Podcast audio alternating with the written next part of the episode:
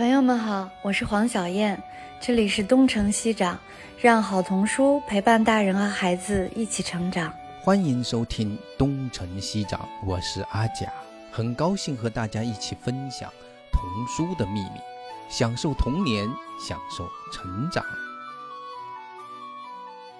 欢迎大家来到东城西长。今天的嘉宾是上海外国语大学国际教育学院的副教授董海雅老师，他翻译了有四十多部作品。那董老师，您要不先自我介绍一下？好的，嗯，谢谢小燕老师。首先特别感谢小燕老师和阿佳老师的邀请。其实我现在在这里讲，我自己还是觉得诚惶诚恐啊。刚才小燕老师介绍，我翻译了四十多本书，实际上我正式翻译图画书应该是在一四年以后。差不多是在一六年才出了第一本书，就是雷克拉毁了他，是给启发做的一本。那么从一六年到现在，那么其实只有短短的六七年的时间，所以其实论这个数量，那远远不及阿贾老师，他差不多翻译了两百多本吧。所以今天我们其实其实他说跟我一起切磋，我更多的其实是向他学习，所以我们今天也不是很偏重这种学术性啊。是的，你们觉得咱们来聊聊安东尼布朗怎么样？咱们就安东尼布朗的那个玩转形状游戏，哎，那个小燕老师读过这本书没有？我们对我看了一下。嗯，我我我就是迅速的翻了一下，我没有每个字都读。嗯，对，因为我们俩是译者了，就是你有没有什么特别想要先对两个译者那个提的问题？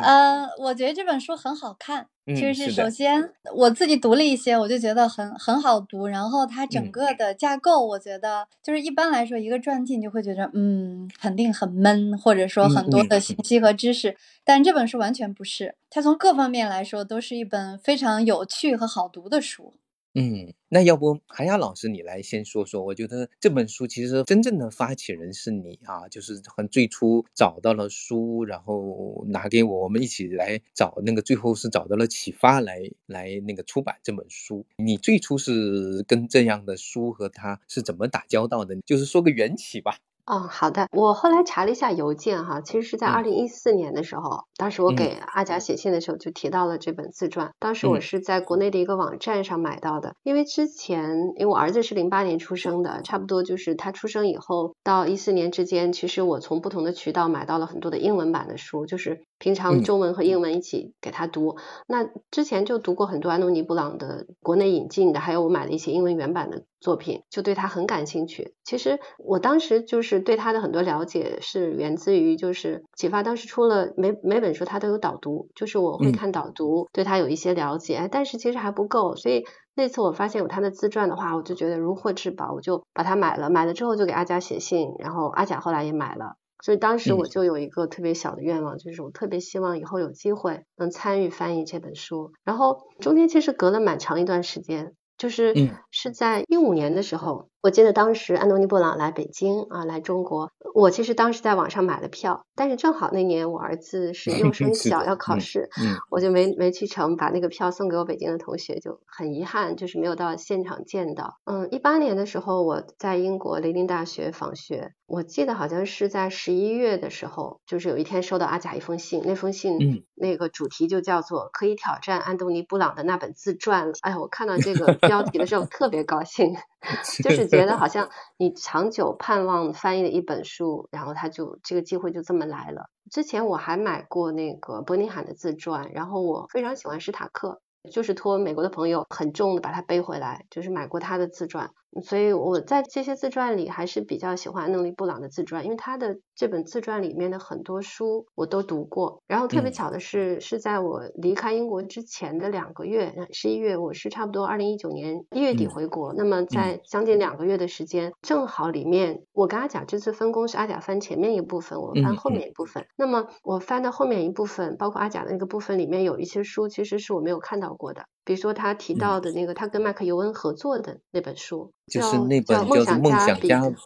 对对，《梦想家彼得》没有看过，还有《金刚》没有看过。嗯，里面有一些书他没有看过，正好我在英国，然后雷丁大学它图书，因为它有一个国际童年研究中心，它有整个图书馆有很大的一个区域，全部是童书，我就能找到这些书。找到之后就把它稍微扫描一下，然后再这个研读，那么就是对这个书大致它里面谈到的一些内容就了解了。所以我觉得这本书那个时机特别好。如果说在我离开以后再去找那些书，就有点困难。所以差不多是在一九年，我们动笔阿甲应该是在我之前就已经翻了一个这个第一章。我是在一九年，对我一九年一月份的时候开始动笔，就在回国之前翻了一章，然后七八月份我查了一下我们的邮件，差不多七八月份我们俩。相互完成校稿啊，我们我跟阿甲合作呢，也是阿甲翻完一张给我，然后我再去读他的那个部分，再帮他校提意见或者做。很多批注，然后我的也是我读完了给阿甲，所以我们就后面在那个风格的统一上啊，还有一些专业词汇统一上就达成了一致。那么差不多这本书一九年交稿到二零二一年年底，其实也是经历两年。那么去年年底的时候，嗯，启发的编辑杨青就跟我们联系说这本书准备出了，所以我们在。那一两周之内，我们又又重新改了一稿，嗯，就是大致就是这样一个过程。对，放的时间够长的，然后其实又觉得好像应该重新再改译一遍一样的感觉。是的，好像放了一段时间之后，你就会对当初的译法会有些怀疑，这很有趣的一件事情。是的。而且其实当初你还很遗憾的错过了一个一次，就是我们本来在你回国之前有我我已经跟启发他们联系了，希望去跟那个安东尼布朗再做一个面对面的一个访谈，对吧？我我记得应该是哪一年呢？一八年。对，但是好像当时他正好他在那过节还是什么，心情不太好，是过圣诞节，他正赶上家里有什么事儿，所以呢就说啊，那个要再过一段时间，这个很可惜。实际上这本书他只写到了二零一零年。就是二零一零年之后的事情，就是不可能在里面去提到了。其实我本来觉得，如果我们当初能够再去跟他做一个稍微细一点的访谈，再把二零一零年，哪怕到二零一八年这一段稍微补一下，这个就很完美了。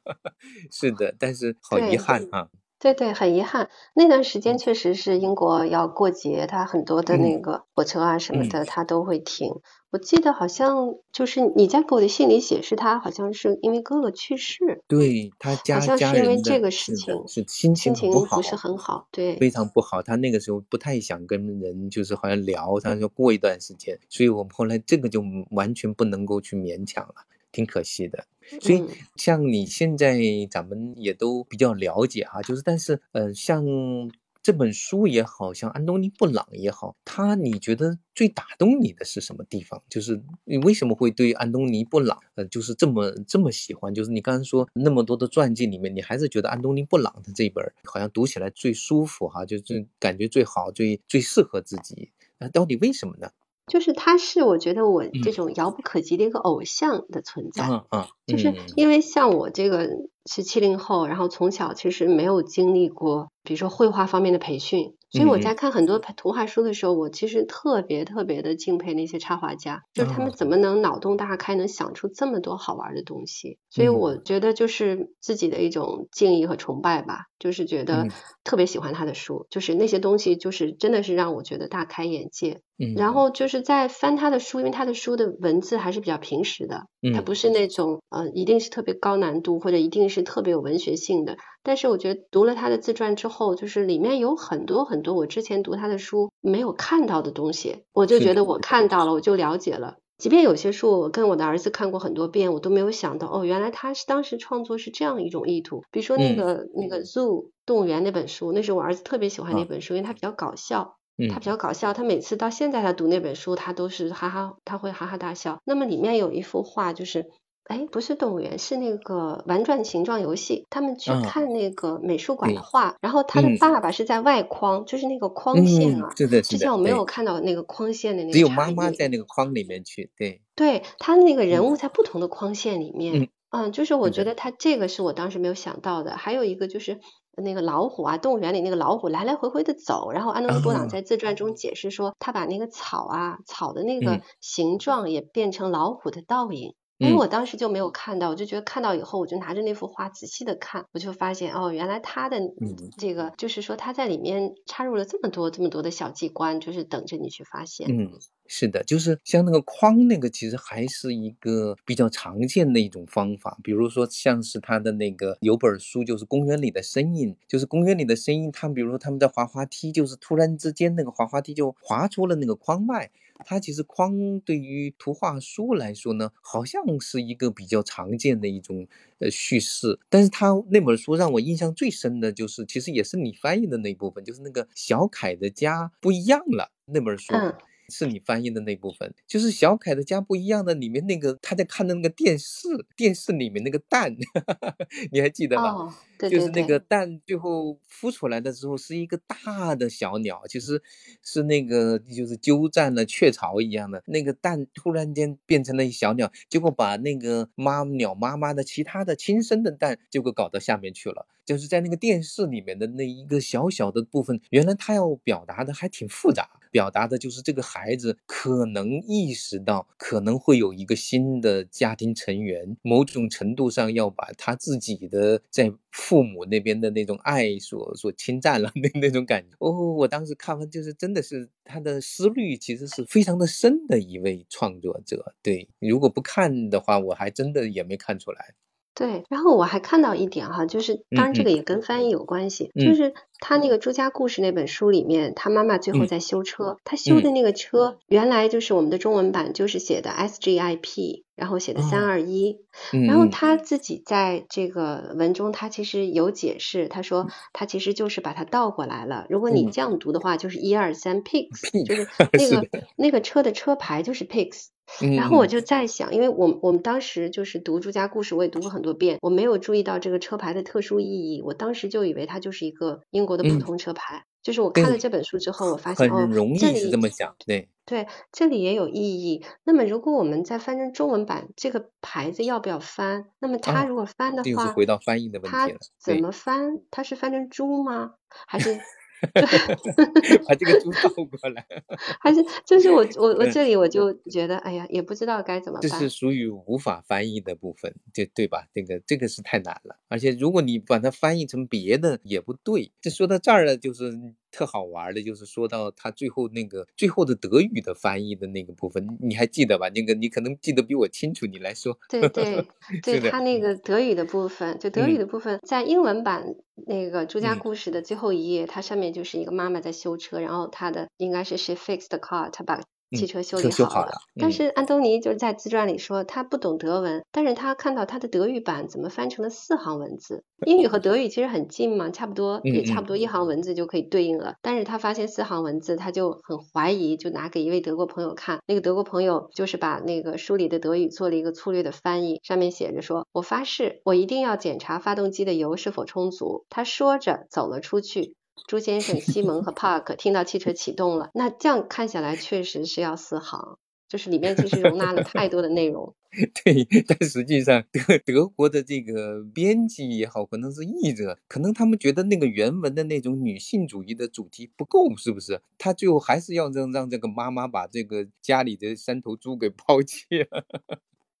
对我，我觉得很有意思。我之前提到那个例子也是德语版，就是加了这么一个例子。可能西方他的这个译者或者编辑哈，他并不以忠实于原文为主，哪怕是安东尼布朗这么有名的这种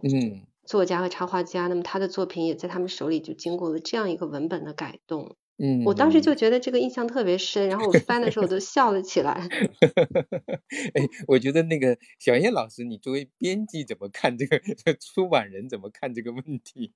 就是翻译的时候，最后他实际上加了好多东西。嗯。但是原则上讲，因为我们所有的版本，就是我们做完以后都要拿到外方去审的，就是他审审核通过了，我们才能出。但是也许就是说语言这个东西，你比如说你让美国人审中文，那他也他可能也 审不出来个什么。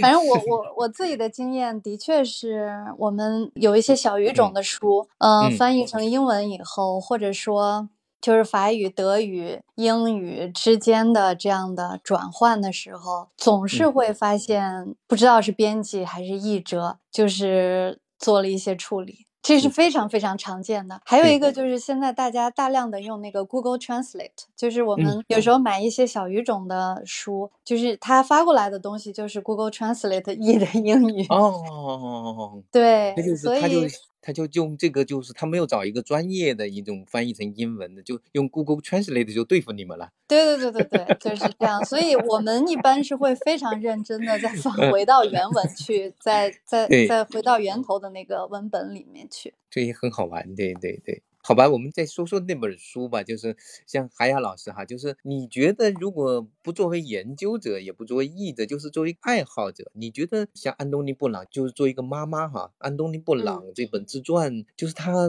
为什么也值得读一读呢？其实这主要是也是有经常有人问我的问题，就是作为普通的人，为什么也值得读一读？你觉得？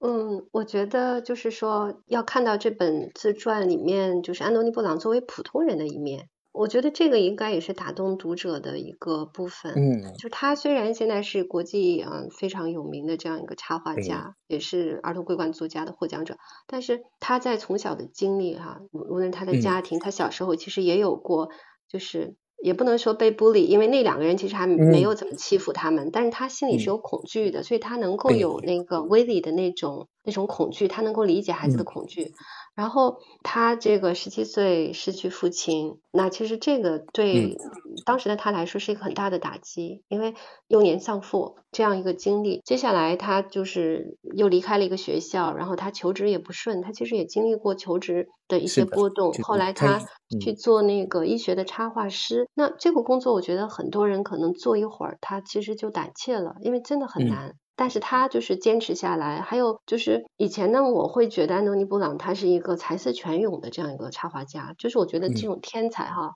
他跟普通人不一样，就是他总是有很多的灵感。但是你在读他的自传，你会发现实际上他有很多挣扎。比如说他有一次去，我记得是是 Into the Forest 去。那个他在讲童话那一章，就是到森林里那本，就是他当时去丹麦参加一个笔会，可是他那天早晨他就是没有灵感。后来他在散步的过程中，后来有一点启发，然后他想到了他童年的一个往事啊，去奶奶家，然后后来迷路这样一个事情。就是你会发现，其实他有很多我们呃这个人生中也经历的很多挣扎。我我觉得这个就是他作为普通人的一面。还有就是他的一个勤奋，其实挺打动我的。就是我看这本书，我看到了他的画室。他那画室是怎么布置的？然后是哪一面是朝阳光的？他对光线的一个呃要求，还有就是他他的工作，他其实是一个非常自律的人。他是九点半开始工作，一直到黄昏，差不多到吃晚饭的时候。因为英国人中午饭他很简单，他可能就买一个三明治或自己随便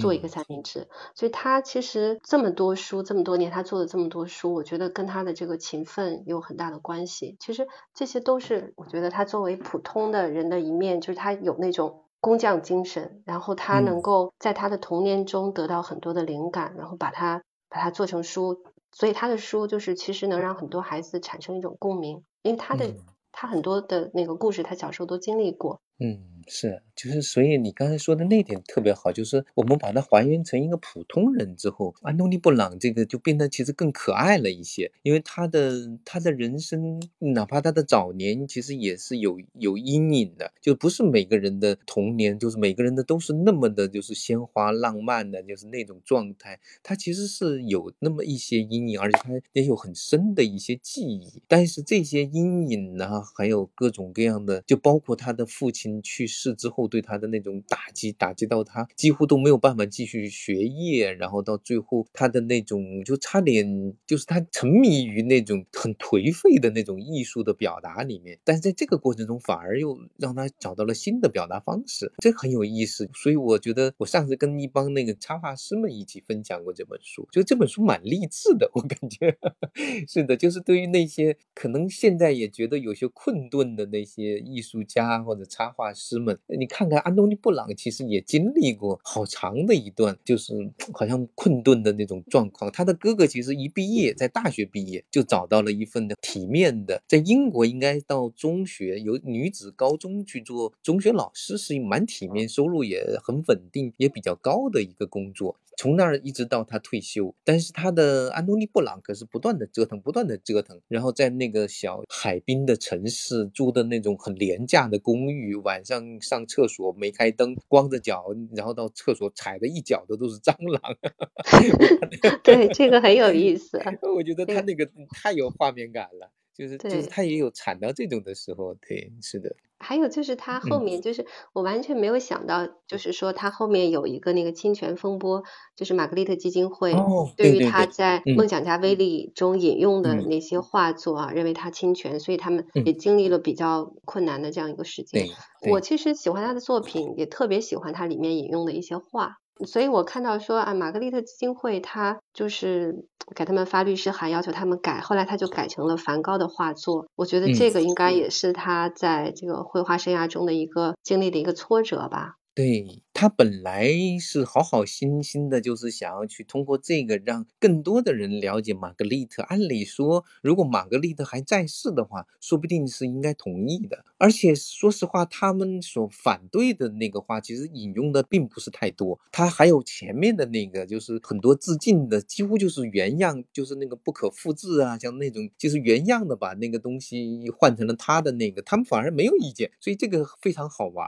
所以他当时应该是。很受打击，那个起诉这个事情我以前听说，但是我没有看到。我到了那个他的传记里才发现，呃，原来的来龙去脉是这样子的。但是他并没有真的去，好像就就很气馁，他还继续的在做这件事情。他到后来做的有两件事情，我觉得都挺了不起的。一件就是不断的去利用他的作品来来向孩子们来介绍当代的艺术，特别是超现实主义这种艺术。他花了很多的时间，包括《形状游戏》那本书，就是到泰特那个美术馆带着孩子们去做活动的那样的一种成果。然后另外一块就是他深入到那种心理那个里面，这里面肯定跟他的家庭、跟他的妈妈、跟他的那种童年的时候那种对阴影和他的那种记忆都是很有关的。但是他转化成一种对孩子的一种关怀啊，这所以这个也是蛮了不起的。我就是特别喜欢它里面有一句话，上次就是那个抖音一个推介会的时候，其实我把它放到了我的 PPT 里，但是有点长。就是他在那个玩转形状游戏，其实在结尾的地方，就是他有一句话，当时我翻的时候其实也蛮感动的，就是他说。我从来没有把创作畅销书作为首要目标。随着我创作的书目逐渐增加，我越来越关注每一本书的质量，这也是我放缓节奏的原因之一。我努力的抵制诱惑，不去降低创作水准，不断尝试创作自己笃信的优质图书。就是说，嗯，这是让我特别佩服的一个地方，就是他的一个工匠的精神。就是有的人就觉得他可能还是专职于自己的这种。这种一种艺术的创作，可能他没有去更多的去适应市场或者潮流，但是我觉得他能够一直坚持自己的风格，然后他把握每一本书的质量，嗯，我觉得这个对我们作为老师也好，作为译者来好找来好，其实也是一个就是一个很好的提醒吧，所以我我对这段其实是特别的认同，嗯。其实我对他的那个认最认同的就是，其实他一直在把这个形状游戏作为他整本书的一个一条线索。但是最终他其实想告诉我们的是，就是这个形状游戏并不仅仅是用画笔来完成的，它可能也是文字的形状游戏、音乐的形状游戏，就是很多的艺术作品，它其实都是某种形状游戏。然后他能够找到这里面的一种，其实从艺术里面的文学感和文学中的艺术感，就是这里面那种通。感，我觉得对我是蛮有蛮有那种启发的。我们聊了这么多，小叶老师，你你对安东尼布朗有没有要说两句的？嗯，对这本书，其实还是觉得大家爱看传记，可能就是对这个传主比较有兴趣嘛。嗯嗯，安东尼布朗在中国的这个。这个绘本的影响力或者图画书的影响力，那是非常大的。但是我个人迅速就是我看了前面的几章，还有把后面迅速翻了一下，我是觉得就是说，你可以从这本书里面，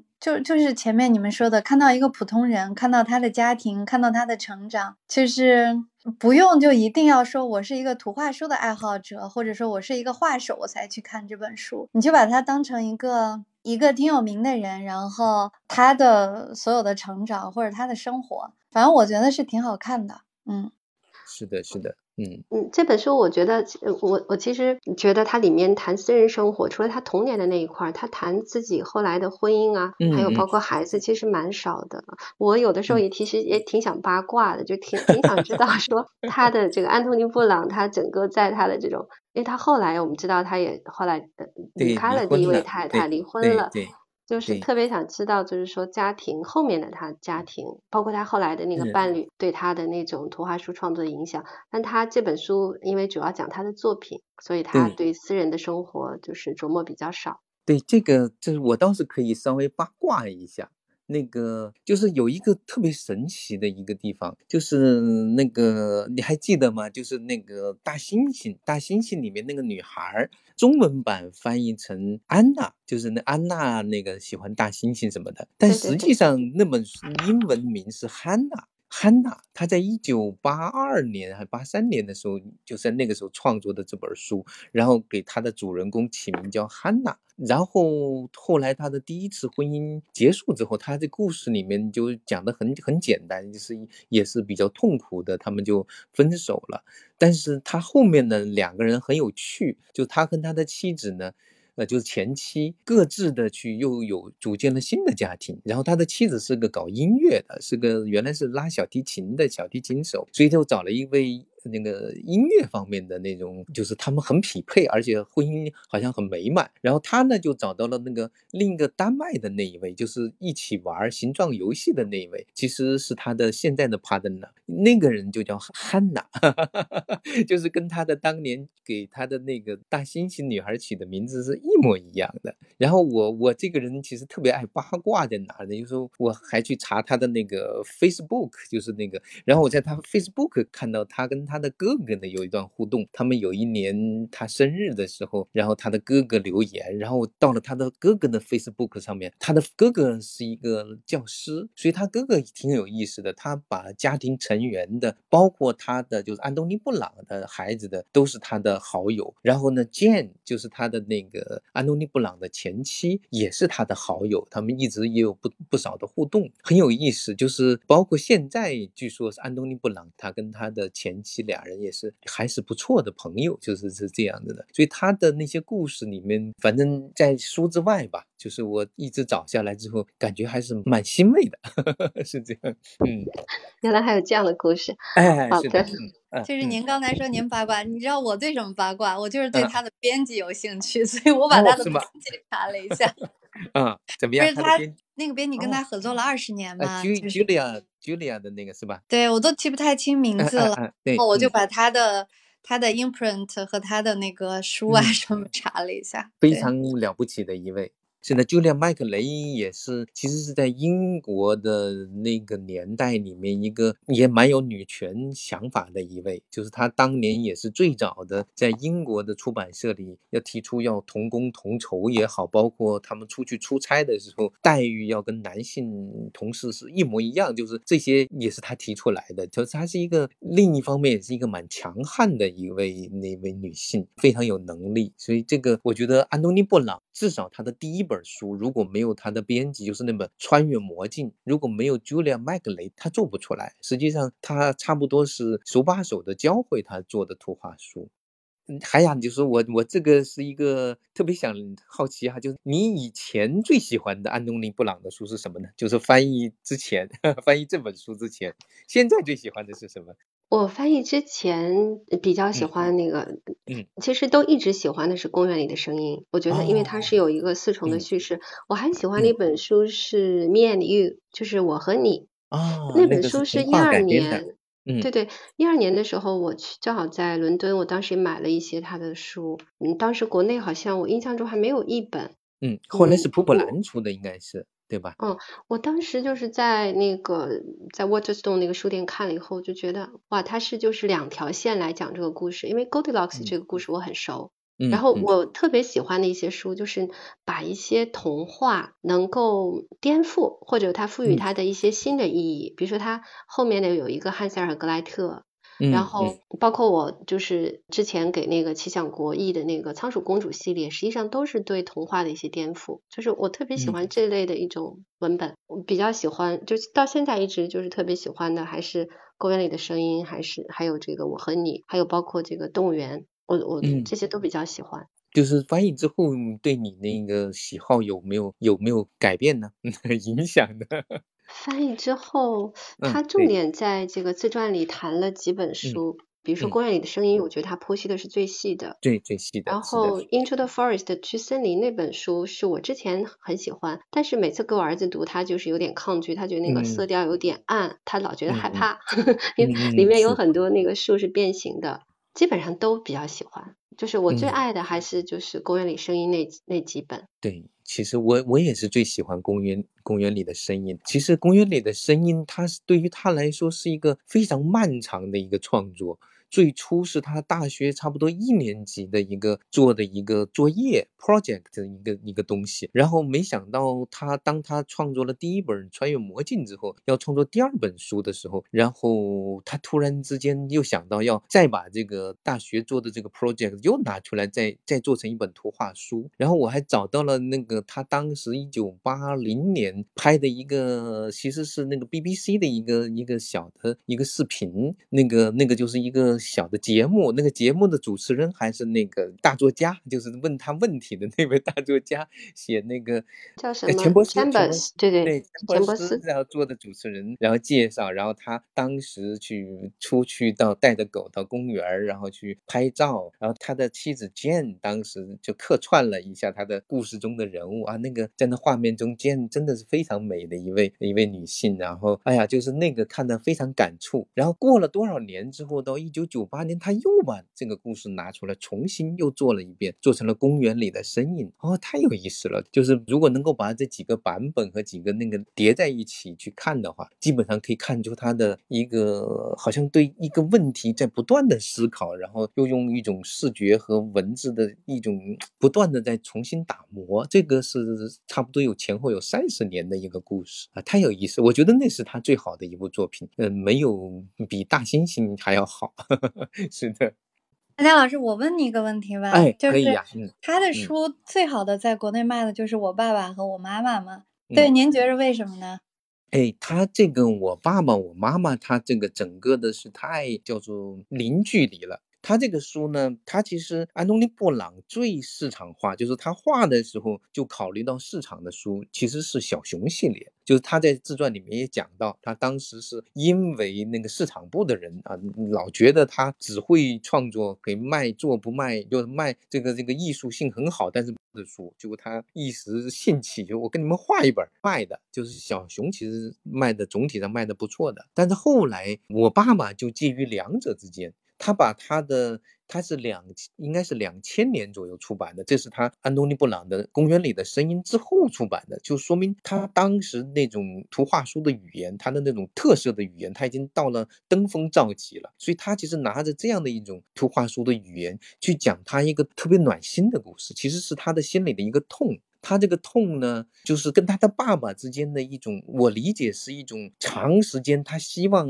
还是最终得到一个和解的这样的一种状态。他小时候特别特别崇拜他的父亲，但实际上呢，随着他长大之后，他跟他的父亲其实是产生了一些，就是男性和男性之间的，就是那种，就是比如他喜欢这种摇滚乐，他喜欢那一种，他喜欢另外的什么东西，他就是他的，在他爸爸看来，他老看不惯这个当时的小伙子。他其实本来还。还有机会随着长大，慢慢的跟他爸爸去和解的。但是他的爸爸居然在看他的第一场职业比赛的那一天，就突然间就就是心心脏爆发，就猝死在他的眼前。就是那个对他的打击太大，我觉得这个打击是绵延到很长的。他跟他的爸爸之间没有一种仪式的和解，就是没有一种和解的仪式，或者可以这么说，一直是他的一个遗憾。所以他其实，在创作的图画书的前期，就他的前期的作品，那里面。的爸爸其实都不太好，包括那个动物园儿啊，包括大猩猩。但大猩猩后来爸爸变好了，但是所以他有人就批评这安东尼布朗，你怎么你的书里这个爸爸的形象都这么糟糕啊？就是是像朱家故事那种。所以他突然间有一天，呃，又拿到了他爸爸的那种睡袍，其实是，哎呀，就成衣，就是，然后就好像又闻到了上面的味道，感受到上面的温度，然后用他登峰造极的图画书的语言把这个表达出来。所以他的《我爸爸》这本书实际上是他的个人情感最深的一本书。后来五年之后。他在做了这个续集《我妈妈》，但是他的这个最深的书还是我爸爸，所以这本书又深厚的情感，又图画书语言又很完美，然后又非常非常的跟读者零距离的那种感觉，所以我想这本书是卖的最好的，一点也不意外。嗯，大概这是我的想法。我觉得还有一个可能因素，就是可能跟我们中国的这种家庭观有关系。就是你看他的这个系列，我爸爸、我妈妈、我哥哥，还有我们的小姑娘，就是阿贾推我翻的那本书。其实它里面对于妈妈、爸爸的这种爱啊，就是也是其实是跟我们的家庭对很传统的是契合的。就让我想起，就是呃，有一本书其实应该在中国卖的也很好，就是爷爷一定有办法。嗯，爷爷一定有办法。它不是一个顶级的图画书，但是我感觉它在中国卖的是非常好的，因为它正好融合了我们这种三代的这种亲情。这也是一个，就是他的我爸爸、我妈妈、我哥哥，还有我们的小姑娘，她的那种家庭观念，还有那种情感，其实跟中国人蛮契合的。就是我带着那个书去做活动的时候，小孩都特别喜欢去做表演。就是我爸爸，包括我妈妈，我妈妈呢稍微生硬了一点点，她毕竟是她后来续集，但是我爸爸那个特别的自然，那这就是我爸爸啊，他真的很棒。我觉得每个孩子都很愿意这么说。就是好像那个传记一开始也是他写了他们家庭的很多的事，就你说后面他写的那个个人的生活少，但是前面也是从家庭的那个亲情开始写的。对，关于翻译或者关于安东尼布朗，我们 也聊得挺嗨的。今天很有意思，这个节目就是我特别感谢小燕老师这个邀请我，他今天那个朋友圈发出这个。消息之后，竟然就是我跟我的一个零三级的一个学生啊，后来就突然就联系上了。那个学生是认识那个小叶老师的，然后他看到我在他的朋友圈点了一个赞，留了言，他突然发现哇，原来这个老师就是我原大学时候就是大一教我的那个老师，所以我觉得真的特别有缘分。对，而且就是那个姑娘是，其实是我们在 WeWork 嘛，她自己也创业，然后跟我们在一起工作。后来我们俩就老聊天，然后就是 就是朋友圈有时候真的是能够搭建你完全想象不到的关系。然后就他们在分隔零三零三级的学生是吧？十几年了。对对对。然后阿宇，关键是海海老师还特别特特别欣赏那个姑娘，然后他也特别 喜欢您。然后我今天还是挺高兴的，嗯，是的，我也觉得这就是一个特别意外的一个收获。嗯，哎，那个韩亚老师，你教了这么多年，你的学生现在有做翻译的，包括有做儿童文学翻译的吗？这个我也比较好奇哈。嗯，儿童文学，因为我教的，我我在那个上外国际教育学院，我们学院有四个专业，嗯，有一个专业是英语教育，就是有一些学生他会做老师，有在这个一些公司做翻译的，但是没有专门，据我所知，现在没有专门做儿童文学翻译的。哦，啊，所以实际上你们其实没有把这种翻译书变成一个课程，是吗？嗯，现在还没有，就是有的时候，包括其实气象国啊或者启发来找我翻译，我也。般不会，其实比较好的一个带学生的方式是让他们直接参与到这个翻译当中，是的。然后我们一起合作，一起改。但是因为有些出版社对这个也有要求嘛，那我还没有尝试怎么做。是的，就是未来可能也是可以一个就是这样的一个途径吧。如果有更多的机会的话，是带着学生一步步来上手，然后带领他，那么未来他可能就能独立的来做这样一些工作。对。就在那本翻译图画书那本书的最后一部分，其实就是有这位就是很资深的研究者、译者，其实他也是个插画家哈，他自己的一些翻译的手记那部分其实是比较深的。然后他后面还有一部分特别有意思，就是他们给那些大学的刚刚开始接触图画书翻译的人，然后他们尝试翻译之后，然后去做的手记。哎，然后我那部分我觉得读的蛮有趣的，就是他们会其实就像你刚才说的那个故事一样，就是最初他们的翻译会走入很自然的走入一些所谓的误区吧，就是因为没有经验嘛，就是初学者经常犯的一些错误，类似就是并不了解图画书，然后想当然的认为会用一些方式去策略去翻译，然后想当然的认为小孩子应该是什么样子的，我应该把这个文本变成什么样子讲给他们听。但是实际上你会发现，到了图画书里其实并不合适。他需要第一步最重要的，你刚才说的就是还是得教他们去读图画书，他得大量的读图画书，甚至还应该尝试读图画书给孩子们，在那种讲故事的过程中找到图画书到底这个生态是怎么发生作用的。我在想哈，我在想，其实对于这一代的孩子来说，他们就是我现在教的学生，包括下面几届，他们对图画书的了解是很有限的，因为当时国内没有大量的引进。实际上，在有些高校，我都觉得它可以作为一个通识课。就是肯定有很多学生他很喜欢儿童文学，那儿童文学的各个品类其实都要接触一些。所以如果说有一些高校哈，除了就是比较传统的像那个浙师大啊，它本来就有儿童文学的这样一种一种专业的设置，就除了这些高校之外，如果说有一些高校它能设置这样的一些公选课或者一个这个通识课，我都觉得嗯其实是蛮好的。对他们会有我我知道浙师大有那个图画书的欣赏课，包括童话的创作的，也有一群人在做，但是好像很难有人去专门就是去培养图画书的翻译。我觉得这个难道不是应该去尝试的吗？哎呀，我发现你看新加坡他们要搞个童书的大会，然后童书节都要来谈谈翻译，好像国内的这方面反而不太有人去做这样的一个探讨，蛮可惜的。其实。是他这个东西是能教，但是呢，一定要慢慢的磨。最好的就是一起合作，然后在反复的讨论这个过程中，慢慢就成长起来了。嗯嗯，我觉得未来应该会有变化。之前我记得去年好像海洋大学就是徐老师那边，还有华中科技他那个惠老师那里，惠海峰老师教授那里，他们我们有的有的时候会举行一些儿童文学研究的论坛。那么儿童文学翻译研究是作为论坛的一个分论坛，所以我觉得在未来呢，就是有很多学者参与的话，就是整个的从各个方面对于儿童文学的研究，应该都会慢慢的就发展起来。但是它有一点，就是翻译作为一个职业的这样的一个倾向，其实越来越被。淡化了，就是因为现在工具太容易使用了。我们现在谈论的是文学性的东西，但是翻译它如果作为一个功能的话，就阿佳老师您刚才说到，就是说培养，比如说儿童文学的翻译啊之类的，就给人的感觉，我我在这儿听的，我就觉得，那首先我们作为出版公司就应该付足够的钱，让他们能够就是以此为职业。就是现在目前来说是，是我非常惭愧的说，是他们是无以就是靠翻。翻译本身要想过日子是挺难的，是这样的。对我，我记得我们二零一五年当时在美国那个探讨的时候，坐在上面四个人都是翻译的，然后我们发现译者他的那个功能很多，又是那个叫做 cultural mediator，又是那各种各样的就是解释，又是各种各样的那种语言的那个功能、文化的功能等等等等的功能，全部还要是编辑，哎呀，就是各种各样的，但是却拿着很低的工资。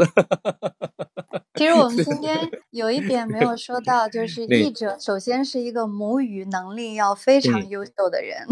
就是是的，对你，你首先你母语要好，然后才是你的你要翻译的那国的语言要要非常的通，对语言和文化。其实，所以译者其实本身要求很高，就最好他还是能够讲故事的，能够去体验那个就是故事中的，就是那种语言的那种在讲述的过程中的趣味。就前面说到那个两小千金妈，就范小新老师，她其实就是两个孩子的母亲，又是她好像英语专业毕业的，就生活在美国，然后她又是经常参与他们图书馆的各种活动，甚至是包括凯迪克奖的评奖的初选，他也参加。过就是像这样的人来翻译图画书呢，就特别合适。是的，我我发现，但是这种人不好找啊。对，这样的人确实不好找，因为对，是的，涉及到一个报酬的问题，涉及到嗯嗯，我觉得会涉及到比较多的问题，所以大多数我们现在在做图画书翻译的，可能大部分都是兼职吧，或者业余来做。对，是的，所以这个我们今天也不可能去聊到那么深吧。差不多，先就到这里吧。嗯，我们就到这里吧。嗯，我想代表那个我们做出版的还有读者，谢谢两位老师，谢谢阿佳老师和海雅 老师。就是的确是我们所付出的这样的报酬，其实是完全和你们的付出是完全不对等的。希望未来有所改善吧。争取。希望我们的图书市场越来越健康，更多的人读书。但我觉得至少我们可以通过一些努力，让大家都看到翻译的工作它的重要性，包括知道这个背后的趣味在哪、艰辛在哪，对吧？嗯，海雅老师，我觉得你不要太低调了，你还是稍微有时候得多出来讲讲啊。嗯，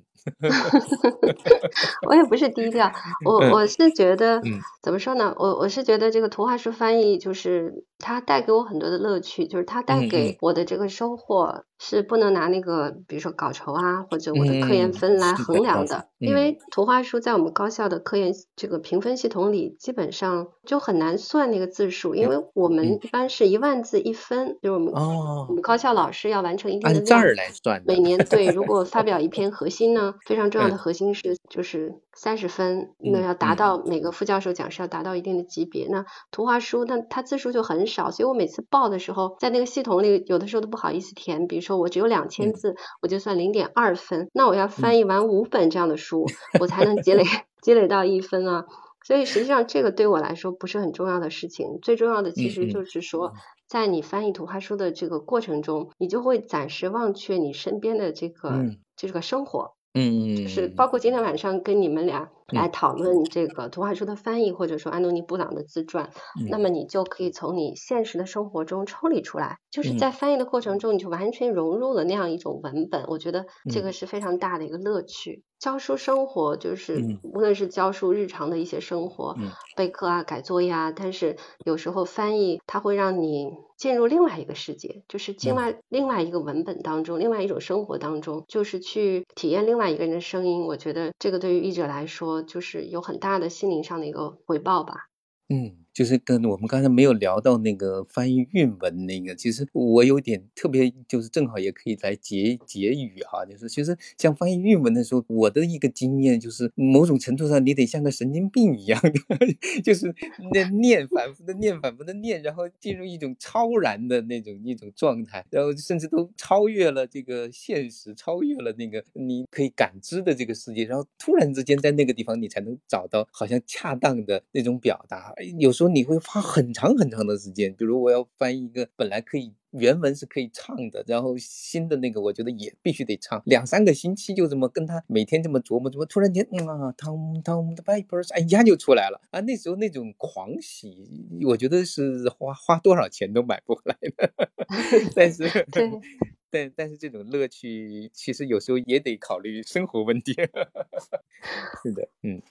好的，我们就到这里吧，嗯。那就祝福所有的人都能有那样狂喜的感觉吧。嗯，是是的，谢谢大家。对，好的，谢谢。祝你们早日解封吧。啊，那个，好的，我也希望早日解 封，然后可以出去走走。是的，是的，是的。对，祝福你们早日解封。好嘞。好的，保重啊，拜拜。阿佳，保重，晚安，拜拜，拜拜。嗯。